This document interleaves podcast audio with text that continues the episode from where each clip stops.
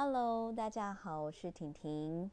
我以前是一个电台 DJ，然后这一次去参加了一个创新创业激励平台，遇到了这个平台的创办人，然后就想说试试看一下使用这个平台的感受。但试用之后，觉得应该还有蛮多可以改进的地方，因为毕竟你觉得声音这件事情对于我们这样的一个 DJ 其实是蛮要求的。好，那我觉得其实蛮多的青年朋友都在这个平台上面跟大家分享自己的故事。最近大概在使用这个平台上面有聆听了几个，比如说当护士的啦，或者是说他是美食的声音部落客，在这个平台上面跟大家分享自己的生活。感觉还蛮不错的，觉得这个平台应该可以聚集很多很多真实而且又贴近自己，然后又秘密的一些小故事，因为它不需要露脸，所以它可以保有一种神秘感跟隐秘感。好，今天就来告解一件事情，因为工作上实在有太多烦躁的事，因为我几乎是大概有。三个礼拜没有休假了，就是连续这样工作，然后都要早起，还有必须加班，所以心理上面产生了一点抗性，所以晚上用这个方式来舒压，然后告诫我今天做错的事。嗯，应该这样说，其实我觉得我在公司里面担任一名主管这件事情，对我来讲，目前来说还算是可以负荷的状态。可是我不知道为什么对我老板的容忍度 似乎没有相对员工的容忍度那么宽。你会觉得我好像讲相反了，但事实上我必须告诉你这是真实的话，因为我跟我的老板相处很像朋友。可是有时候就是因为很像朋友，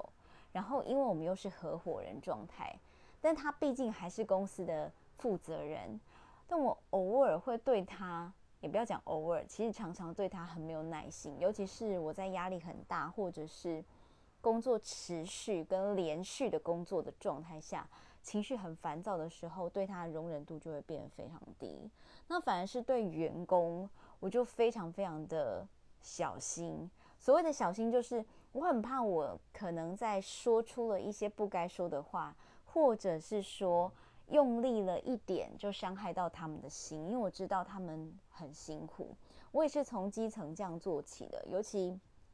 我以前在电台待，从我第一份工作就是在电台，然后现在呢。在做行销是我人生的第二份工作，也就是我很漫长的十年里面都是在电台里面度过。我也从一只小小虫变成一只老老虫，然后呢，接着呢再离开这个舒适圈，再到新的环境里面进行我第二份工作，然后再当上现在这样的主管的位置。所以我很明白，当一个员工的心境是什么。可是有时候我在跟我的老板的沟通过程当中，我发现他已经完全忘记当员工的心情。但我不得不说，其实你已经做到了主管，不需要管你的员工心里有什么样的感受。但我就必须告诉大家，我所面临的状况是，我们的组织还蛮小的，它是一个。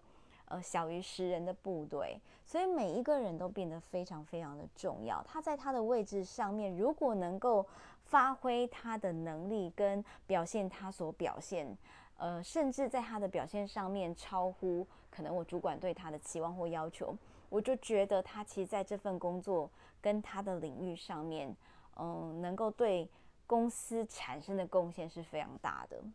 所以当我有这种想法的时候，我对员工的态度其实不像在对员工，所以可能人家会觉得说啊，你都已经是主管了啊，你应该就是拿出你主管的班就好了，你应该顾及的是公司的立场跟利益，但没有。我是公司的合伙人，我也是公司的一名高阶主管，但我同时又兼顾到就是员工的感受跟利益，因为我当过员工，而且是扎扎实实从基层做起。我被老鸟欺负过，然后我甚至，呃，被主管打压过，所以在那一路走来的过程当中，我很能够感受到。就是如果你当一个基层员工，你很希望能够有求表现的机会，或者你希望在你的领域上面有所发挥，你也希望能够找到舞台的时候，你希望你的主管或老板是如何重视你。然后我现在待的这样的一个小公司，十人的小公司里面，我相信每一个人，就是我挑选进来的每一个人，以及我老板呢，呃，面试过的每一个，他让他进入到这环境工作的每一个员工，他在我们的认可之下，他都希望在这个位置上面能够被我们看见，以及他都知道，他希望能够产生一种自律的工作行为，让我们呃可以对他认可。所以就在这样的一个。工作环境之下，其实我知道他们压力多大，因为他们每一个人都是将而不是兵，所以当他进来的时候，都被我们赋予一个很重要的期许，就是我希望你不是把自己当一只小小虫，我希望你一进来的时候就能扛大人，就是这样的一个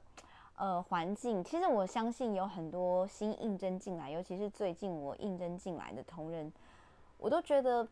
很难留得住他，然后我觉得他本身自己很能够感受得到，我们公司对于看待一个人的期望值跟压力是这么高跟这么大的时候，他可能某些程度承受不住。但是我又一直告诉他说，像这样的一个工作环境，其实才真正的能够给你发挥空间，以及你的主管跟老板会看得见你的表现，也给你你需要的舞台。可是不见得是每一个人都可以接受这样的说法，以及他会期待他的主管这样子看重他。因为其实我不得不说，真的有蛮多的年轻人，他期望的生活样态，并不是，嗯，一直被老板期待，或者说被主管期待，还是说他需要一个多大的舞台？他只是希望能够找一份安稳的工作，然后好好的每天 routine 的把这些事情做完。然后六点钟准时下班，我相信是有这样子的人存在。所以在我的工作的场合里面，我遇到这样的员工的时候，我立刻就会请他离开，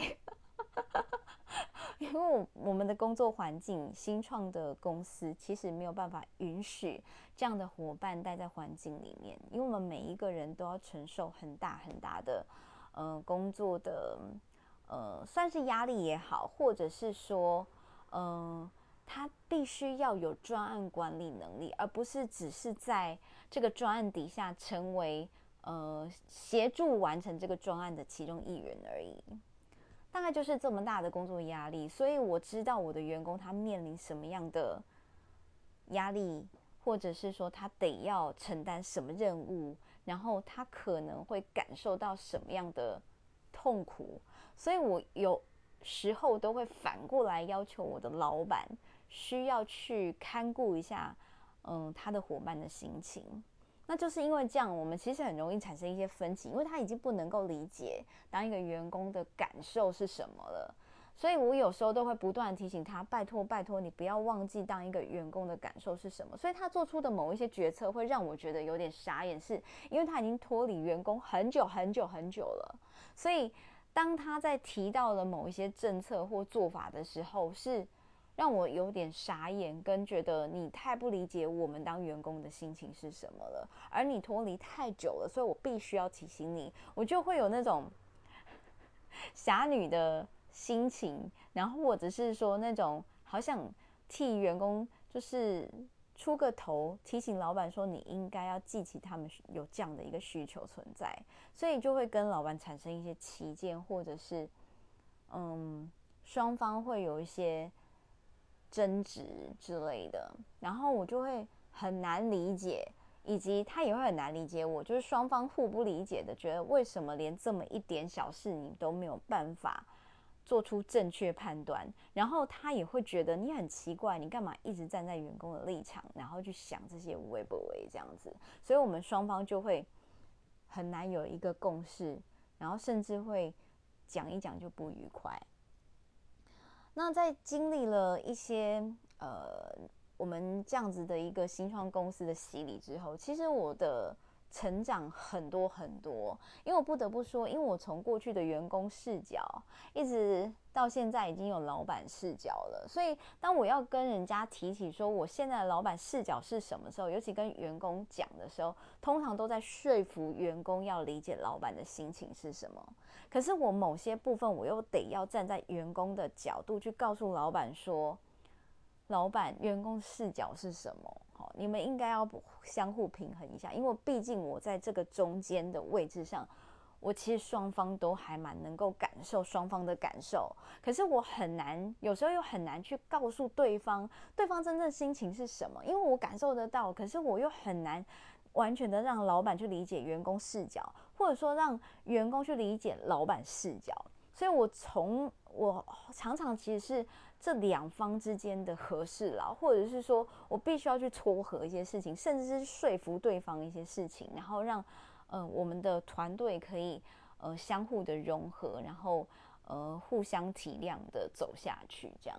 所以有时候想一想啊，我的工作还蛮累的，就是一直在处理人跟事，而我觉得最难处理的是人，因为连老板也是人，所以我要说服这个人的时候。我每次要花很大的力气的时候，我反而会把我的气出在老板身上，因为我们之间有存在一个合伙人关系。那我回头对员工的时候，会变得更加的温柔的原因，是因为我真的很怕某一个人突然跟我说：“我不干了，我不做了，好累哦。”然后就突然跟我说：“嗯，主管，我想要离职。”然后我就会当下崩溃疯掉，因为。走了那样一个很重要的人，接着要承接所有任务的人就是我。第一线会面临这种窘境的人就是我，因为这么小的公司，它的组织一定是扁平扁平化的，所以我们在这样的情况之下，我就得要说服我的老板，又要说服我的员工，然后要让他们之间能够互相理解跟互相合作，就是我最痛苦以及最累的事。好了，我觉得今天就先讲到这里，因为实在是太累了，而且也是只是想分享一下，就是新创公司，你知道老板不好当，同时我也觉得其实，嗯，在还没有理解别人的视角之前，其实我觉得那产生的那个盲点是可被理解的，可是有时候只是觉得说。很难让这样的一个角色去互换的时候，你要不断的去解释跟说服的时候，这一段路是很辛苦的。所以我又有时候会觉得啊，好累哦，就是很想要真正让自己好好的可以休息一下，哦，就是我不要再当这两边的什么和事佬了，就算了这样子。但是我必须说。现在做任何事情，尤其新创公司，很需要的是团队的合作。它并不是啊谁最厉害，这家公司就撑得住，并不是。社会的运作是团队的协作机制的。那理当这么小的公司也都是，因为我毕竟不是那种很大公司，它里面的进来的每一个人，他可以当小螺丝钉来用，没有。我们是小小的公司。他每一个角色都是很重要，在那个领域上面的守门员。所以，如果他离职了，或者说他不做了，或者是说他因为太疲累生病了，他都会让这个团队感到很动摇，然后他会让他的主管感到压力非常的沉重。所以，现在告诉大家，其实真的新创公司不好带，不好待也不好带。同时，其实新创公司的老板他比较不能够像一般大公司的老板那样，他就是只处理他想处理的事情就好了。因为新创公司的老板底下的员工就那几个，他还要养活他自己呢，所以他同时要面临的不只是员工，他要好好的照顾他的每一个家庭，要好好的照顾他，连自己都要养得起才行。所以。嗯，今天就跟大家分享，就是这新创公司的甘苦谈。所以，如果你是一个对新创公司有憧憬的呃年轻人，或者是说你想加入新创公司的工作伙伴，我必须给你一个忠告，就是新创公司。有很多机会是可以让你来开发跟让你来创造的，但同步你几乎什么事情都得自己干。所以，如果你真的有那个决心想加入新创公司，我必我不得不说，它让你成长的速度几乎是飞快，但同时来说，你承受的压力也会相当的大。所以，如果你真的觉得你是一个有冲劲，然后有积极的心，然后以及你觉得你不断的想学习，新创公司是你很好加入的一个公司的呃组织。那如果你觉得你不是那么积极，你就是想领份工作好好做，然后你也不想管那么多杂事，OK，没关系，你就专注的在大公司或中小企业里面当一个。就是那种选一个幸福企业当一个小螺丝钉，也是一个不错的选择。但是你要先分清楚，一般传统的中中呃一个中小企业，或者是说呃一个新创公司的他们之间的差异性。就是你在选择新创公司之前，你要有很强的心理准备，就是你加入的是一个战队。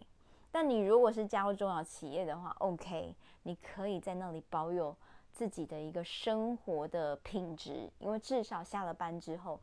或者是放了假之后，几乎没你的事。就算有事，也是主管先扛，也不是你们这样的一个小螺丝钉先扛。但是他的机会相对就会比较少一些些，舞台会少一些些，因为能够掌握大权的，绝对都是主管、中阶、高阶以上掌有权力那些主管，在掌舵很多的资源，还有包括事情的发展跟走向。然后，如果你加加入的又更是家族企业，那我跟你讲，掌握的就是那些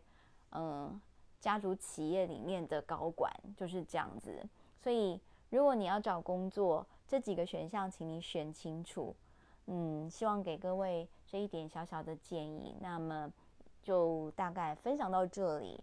如果嗯还有其他可以分享的工作上面的甘苦谈，再上来跟大家聊聊了。OK，晚安，拜拜。